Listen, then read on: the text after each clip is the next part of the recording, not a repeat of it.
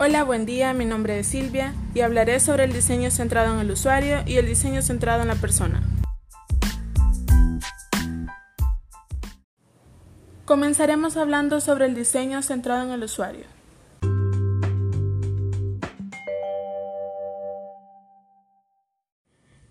El diseño centrado en el usuario responde a la pregunta ¿quién utilizará el objeto y para qué?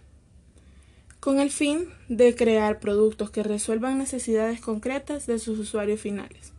La mayoría de los procesos suponen tres etapas. 1. Conocer a fondo a los usuarios finales. Esto puede ser a través de una investigación cualitativa o una investigación cuantitativa. 2. Diseñar un producto que resuelva las necesidades a través de observación al usuario. Y 3. Poner a prueba lo diseñado. Eh, esto se puede hacer mediante un test de usuario donde se sepa si rindió o no rindió el proceso.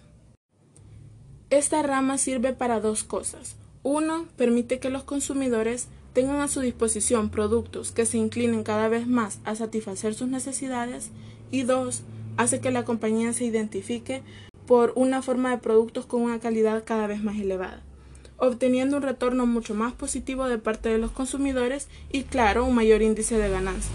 Como ejemplo del diseño centrado en el usuario, tenemos a George Eastman, fundador de Kodak e inventor del rollo de película fotográfica, que se identificó con la frase Usted aprieta el botón, nosotros hacemos el resto. Esto fue en 1888 con el fin de crear una experiencia positiva hacia el usuario. Otro de los ejemplos más modernos Podemos mencionar a Steve Jobs, que fue capaz de diseñar artefactos innovadores con el objetivo de, mejorar la experiencia del usuario y, claro, proyectando los servicios ofrecidos.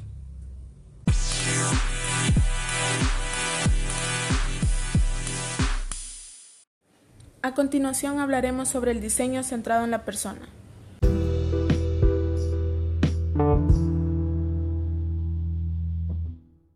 El diseño centrado en las personas debe estar enfocado a la empatía y es cada vez más popular en el mundo del emprendimiento.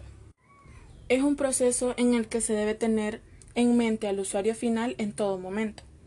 Se deben examinar sus necesidades, deseos, estilos de vida para poder diseñar a partir de su perspectiva.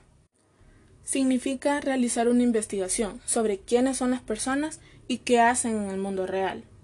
Se trata de escuchar, crear y entregar.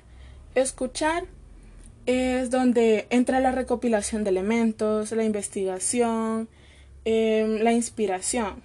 Luego, crear soluciones, prototipos y entregar algo que realmente sea deseable, factible y viable.